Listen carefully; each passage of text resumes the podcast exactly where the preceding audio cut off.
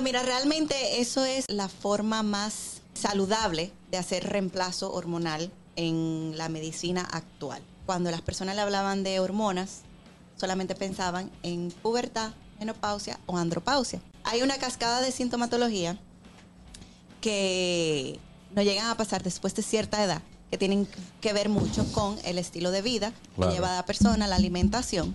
Por ejemplo, el poca calidad de sueño, aumento de peso, Yo tengo todo eso. disminución del líbido. Toda esa cascada de sintomatología ahora se puede vivir con mejor calidad de vida. Esto- y eso es el chip Esto se pone eh, debajo de la piel. subcutáneo debajo de la piel.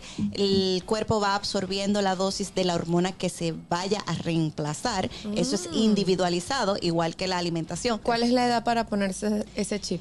En este tiempo se está viendo a partir de los 35 años personas que Ah, están en desbalance hormonal. No es solamente que me voy a poner el chip y ya mi vida se mejoró. Hay que estructurar ese estilo de vida de esa persona, en tanto alimentación, ejercicio, todo, hasta la rutina del sueño en la noche debe algo de cambiar porque todo influye. Y que va a ser un complemento de, Claro. esa, de esa nueva dinámica. Claro. Luego de ponerte el chip, el- la ingesta de alcohol, ¿cuál debe, Debe disminuir.